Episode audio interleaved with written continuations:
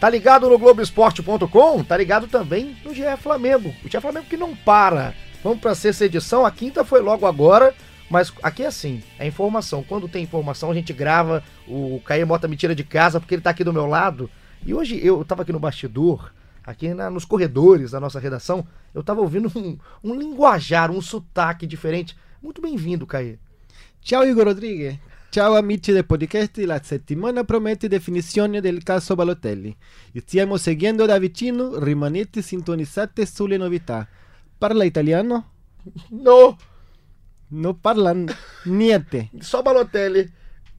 Então já passou aqui o que eu botei Muito no Google obrigado, no, no tradutor, agora eu posso falar português. Muito obrigado. Primeiro minuto. Eu já tô treinando aqui já para quando Muito o. Super Mario chegar. Agora, se você tá treinando, é porque tem coisa quente. É primeiro prazer estar com você aqui de volta, você que me abandonou.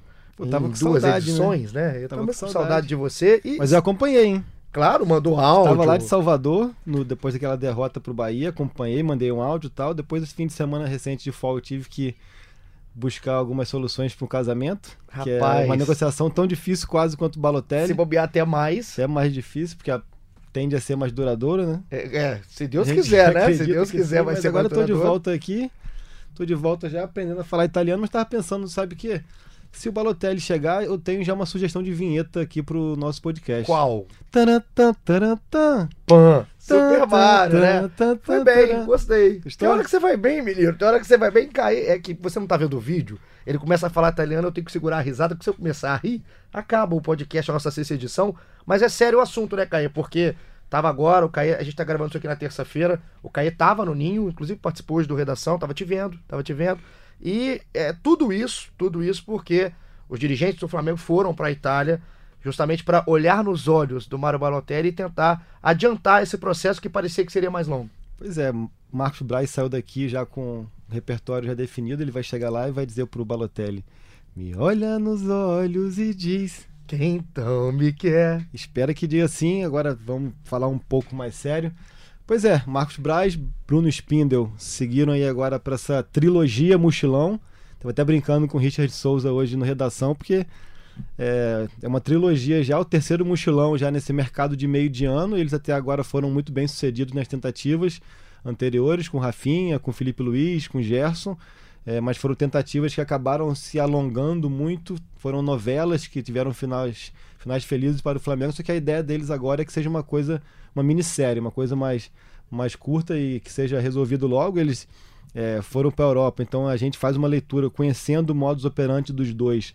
Que para eles pegarem esse voo e irem para a Europa é porque a, a situação é, se houve algum sinal de um desfecho positivo, ou, pelo menos de que é, dava para conversar e tentar definir logo é, se quer ou se não quer, até para evitar que isso se arraste muito. A gente sabe que um dos grandes empecilhos nessa para essa viagem até então é, era o próprio Landim. O Landim tinha algumas era, era reticente em algumas situações por causa do Balotelli, achava o investimento muito alto. Claro que concorda que é um grande jogador, mas ele Tava com Via- aquele pé atrás Tava ali. com o pé atrás, não pela parte técnica, mas pelo combo que o Balotelli oferece, mas o Marcos Braz e o Bruno Spindel eh, conseguiram convencê-lo de que era sim uma é, é sim um investimento importante para o clube. E ele deu ok. Deu ok, deu ok na parte financeira, podem ir lá e podem esticar essa corda, claro, vai ter uma negociação.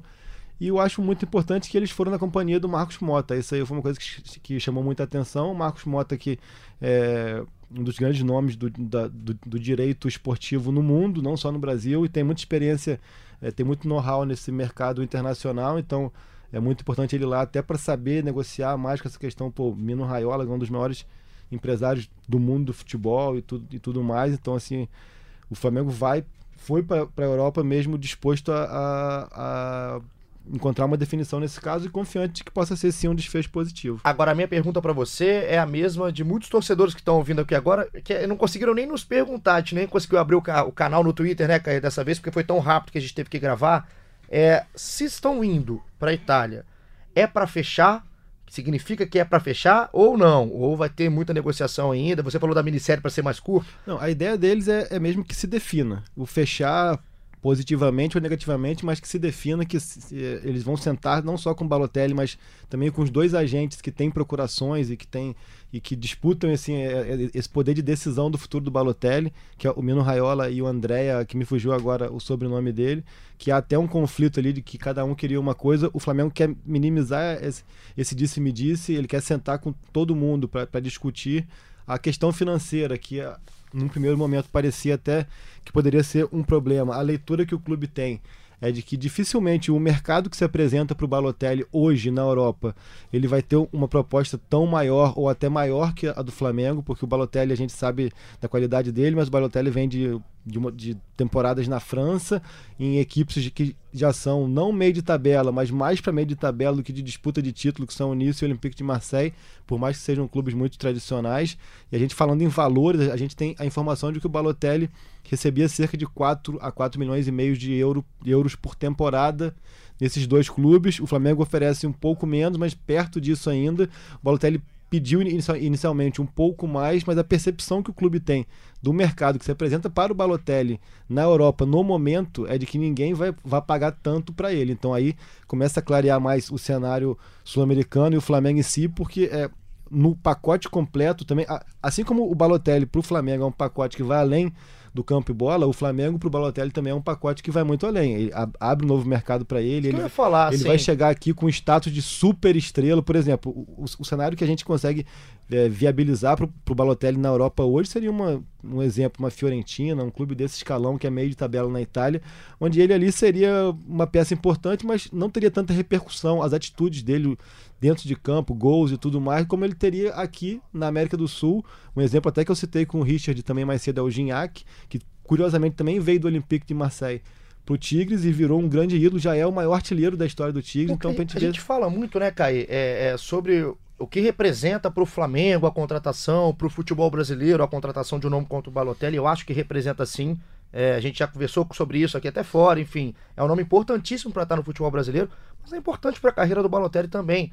Não é, ele não está dando um passo atrás, ele está dando sim um passo para frente para vir num grande clube brasileiro e para ser um dos caras do futebol brasileiro. Pois é, tudo que, tudo que ele vai representar aqui, eu, eu, eu não consigo ver nenhum cenário na Europa onde ele seja tão importante para algum clube como ele é aqui. Até pelas inúmeras chances que ele já teve lá e acabou desperdiçando, ou enfim, é, a gente entende também que o nível técnico na Europa é muito maior. E é uma coisa que não só pelo grande atacante que o Balotelli é, de repente, se a gente for parar para pensar em, em, outros nomes que voltaram agora, como o Rafinha, o Felipe Luiz, o, o Fred em outros momentos, o Adriano e, e tudo mais, é, no ponto de vista técnico, são até melhores ou com carreiras mais sólidas do que o Balotelli. Agora, você trazer um cara é, com o peso que o Balotelli tem lá, não só pelo futebol, mas por tudo que ele envolve, da Europa para o Brasil com 29 anos, mostra que é um projeto grandioso também, e isso chama a atenção da Europa também, né? Claro, ele, ele não vai se esconder no futebol brasileiro, ele veio realmente para aparecer, talvez até mais do que no. Acho que é o que você está querendo dizer, eu concordo, do que mais num segundo escalão. Exatamente, eu acho que se ele, se ele fosse um cara que tivesse mercado, por exemplo, como especulou-se muito que o Mino Raiola queria colocá-lo no Napoli. O Napoli é um time que disputa ali Champions League, disputa título como pode com a Juventus e tudo mais, mas acabaram contratando o Lozano, que é um mexicano que também é, é é do Raiola, assim. É, eu acho que nesse cenário ele se enquadraria muito mais como um coadjuvante, como um figurante, do que ele se enquadra ele vindo para o Flamengo. Então eu acho que tudo isso tem, tem sido pesado também. Então pegamos o laço, amarramos, é isso que está acontecendo agora. O Caio passou aqui tudo para gente. A questão, eles estão na Itália, os dirigentes estão eles na estão Itália. estão na Europa, a reunião não será na Itália. Não será na Itália. Não será na Itália, na Europa a gente tem informação que é em Portugal. Em Portugal, ótimo. Então estão, estão por lá. Exatamente, estão, Europa, eles estão por lá e a ideia deles é essa, assim, é que não seja uma negociação com muitas pernas, com muitas pontas para serem amarradas. Eles querem sentar com todos juntos, o Balotelli, os empresários que, que possam representá-lo, seja um, dois, três ou quinze. André Catoli é o nome André do... Catoli, é exatamente. É André Catoli, Mino Raiola, Balotelli, os três ali, Marcos Mota, Marcos Braz e Bruno Spindel, e quem quer mais que possa ter qualquer tipo de interferência, sentar, conversar, debater, discutir. Ó, a gente tem esse projeto, pode ser interessante nesse sentido, financeiramente a gente pode ir até ali. Os caras vão, vão contra-argumentar, imagino que vai ter uma contraproposta e tal. Então, assim, é isso, quer, quer, não quer, não quer. Pode fazer uma pergunta, essa resposta rápida, que, é, que nunca é, que é fácil. Feeling do repórter, que isso existe para você, na sua cabeça, por tudo que você tá vendo, acha que tá mais para sim, mais para não? Dá para falar isso? Eu acho que se, não, se a chance não fosse muito boa, se não fosse 70% por aí, especulando, obviamente, o Marcos Braz, o Marcos Mota e o Bruno Spindler não iriam para lá. Eu acho que para eles irem lá é porque eles sabem que é uma coisa palpável e que é possível de definição rápida. Então, o que foi definição rápida também foi a nossa CC edição, que a gente veio, só veio amarrar, né, Caí? É, só veio dar essa palhinha aí, até porque é uma semana que promete. Promete muito. É uma semana que pode ter a sétima edição, a oitava, porque essa negociação, é, como a gente acabou de falar, a, o desejo do Flamengo e a tendência é que se resolva rapidamente, positiva ou negativamente. Então a gente está aqui para, assim que tiver lá um um sinal do Balotelli, a gente solta aquela vinhetinha e volta aqui. Vem para cá, é isso. Então você continua ligado no globoesporte.com.br Flamengo, a gente vai estar tá acompanhando tudo por lá. O Caê, o Fred Uber, Thiago Lima, o Marcelo Baltar agora tá um pouco é, de lado, que vai ter mais filho, é o cara que tem mais filho no Brasil, um beijo pro Baltar. E a gente vai estar tá acompanhando tudo, voltamos a qualquer momento. Caê, muito obrigado, viu? Obrigado de novo pela participação. Veio Arri... direto do Ninho, né? Arrivederci. Arrivederci. Veio direto do Ninho para cá, pro nosso estúdio aqui de gravação e vai continuar treinando o italiano porque pode ser que isso se concretize nos próximos dias. Globoesporte.com/barra podcasts, ouve esse do Flamengo. Houve as duas últimas edições que a gente está falando tudo sobre o Balotelli. Vamos colocar assim, vamos deixar a nossa hashtag GE Flamengo, hashtag GE Flamengo, que é a que joga direto para o nosso podcast, aberta semanalmente. A gente não precisa ficar pedindo para que Exato. vocês mandem perguntas.